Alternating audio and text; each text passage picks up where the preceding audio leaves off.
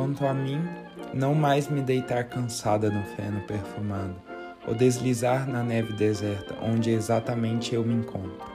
O que me surpreende é a impressão de não ter envelhecido, embora eu esteja instalada na velhice. Não mais me deitar no feno perfumado ou deslizar na neve deserta. O tempo é irrealizável. Provisoriamente, o tempo parou para mim. Provisoriamente. Não ignoro as ameaças que o futuro encerra, como também não ignoro que é meu passado que define a minha abertura para o futuro. O meu passado é a referência que me projeta e que eu devo ultrapassar. Sim, é isso.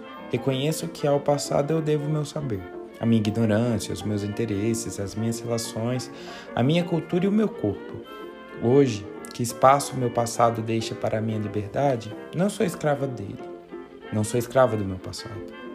O que eu sempre quis foi somente comunicar de maneira mais direta o sabor da minha vida, da minha própria vida. Acredito conseguir fazê-lo. Não desejei nem desejo nada mais do que viver sem tempos mortos. Simone de Beauvoir, um viver sem tempos mortos.